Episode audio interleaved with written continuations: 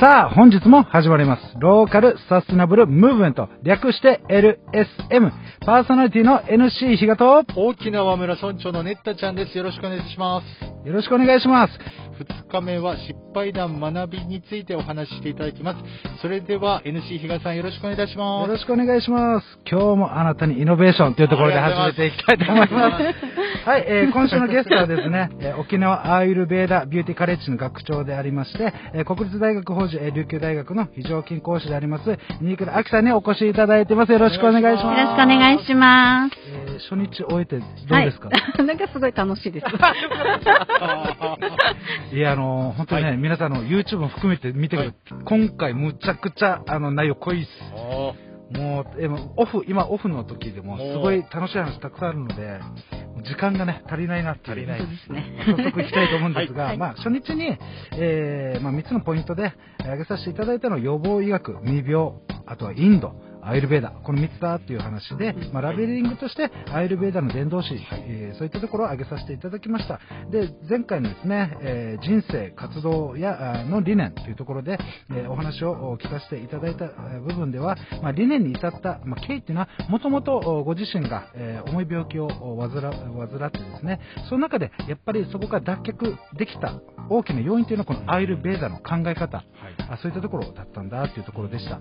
で、そのアイルベーダというえーものの、まあ、一つ、多分根幹ですかね、その中の根幹の中の考え方としては、とにかく内観力、内観のマニュアル、いわゆる医学5000年の歴史がある、そういったところの内観を通して、えー自分との向き合い方、本当に自分らしさなのかとかですね、今の生き方が、まあ、そういったところがありますと。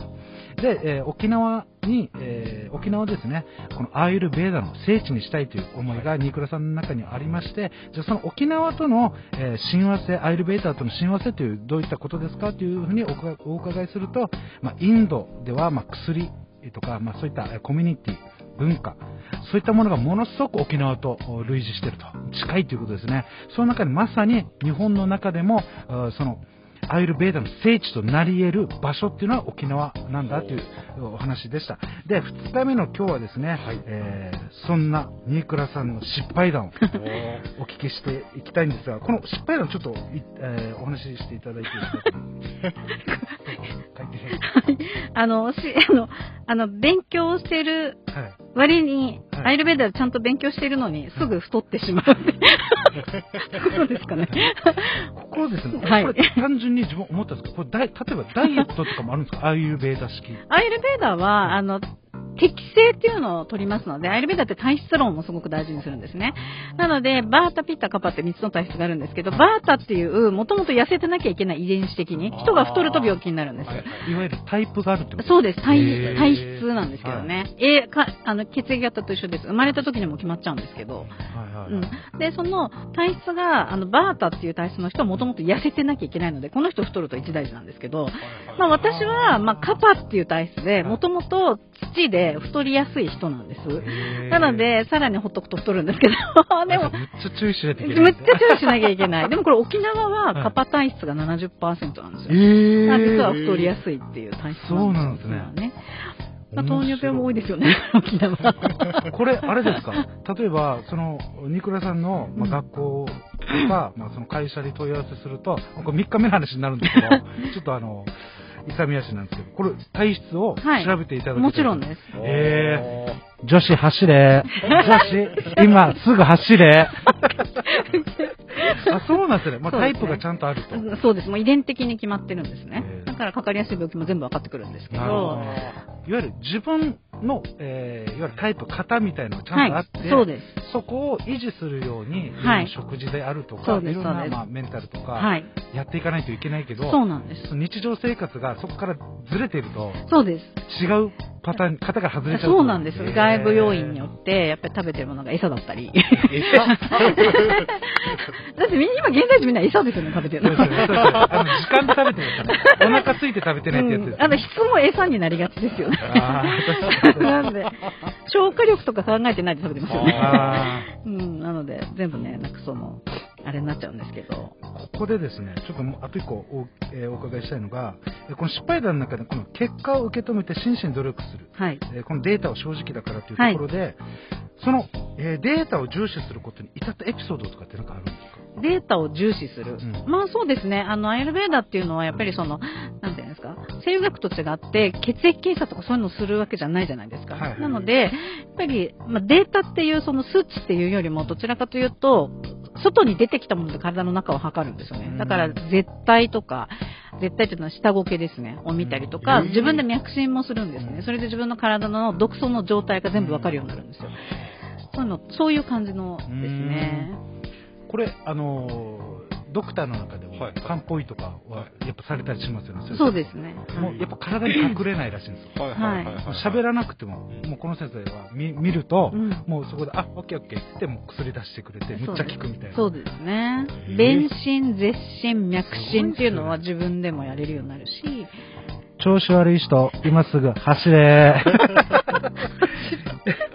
なるほど。まあ、そういったところを、えー例えば今まで、えーエビデンスが弱かったところに、はい。エビデンス化していって、もっと、はい。えーわかりやすく、そうですね。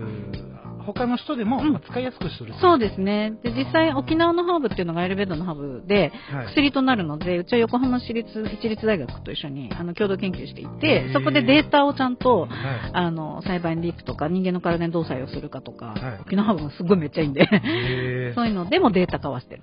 ハーブでもやっぱ違うんですか？違います。へ違います。ーハーブでも土壌を選定しないと、ただの草。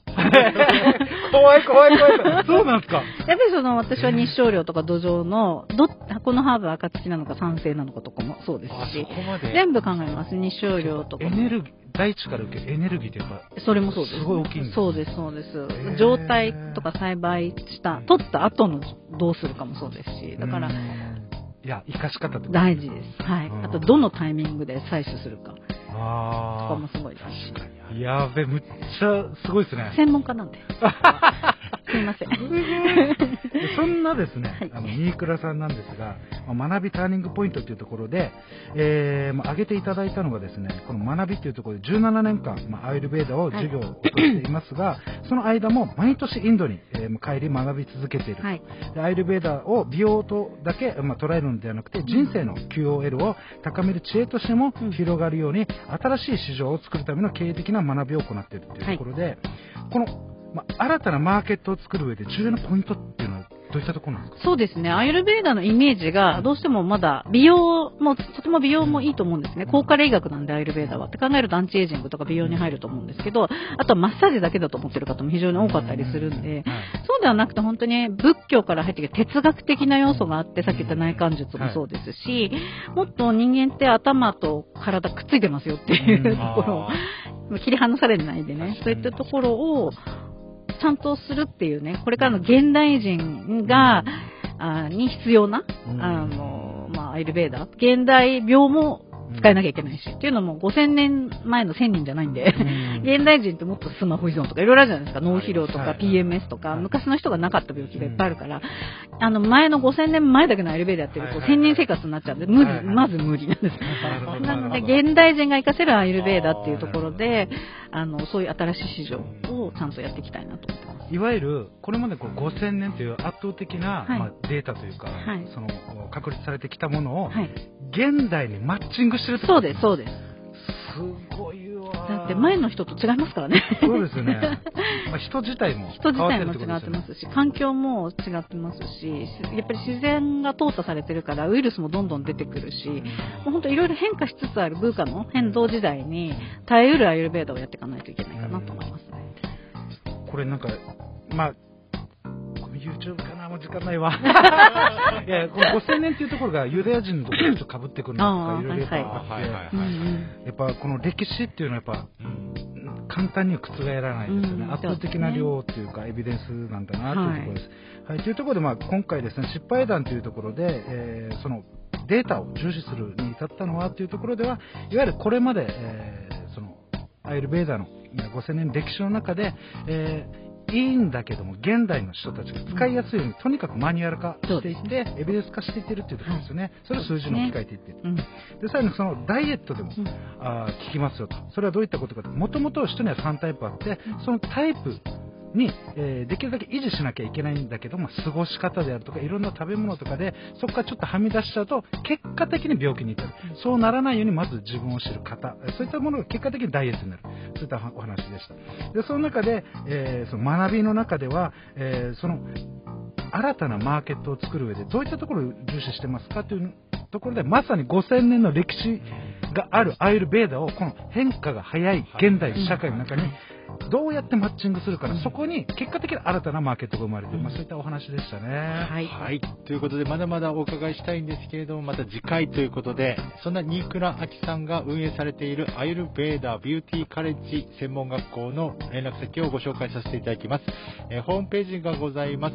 あと電話番号ですね、03のあ57011217。そして我々へのメッセージは LSM のホームページがございますので、そちらからお願いいたします。以上です。ありがとうございました。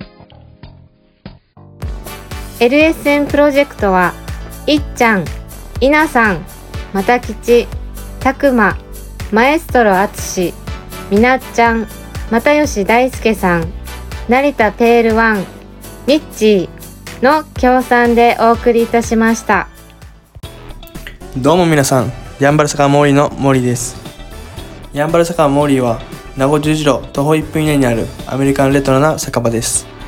オールディーズの BGM とアメリカンな空間は、初めてなのになぜか懐かしさを感じられる店内で、おすすめは10時間じっくり丁寧に低温調理した牛タンと、店主秘伝の燻製香る自家製ウイスキーで作るハイボールは絶品です。ぜひ、フラッと遊びに来てくださいね。電話番号は070-3803-7889 070-3803-7889待ってます。LSM レディオは株式会社エナジックインターナショナル。南西食品株式会社。スパイスカレー研究所沖縄ごはんよしひこ。やんばる酒場モーリー。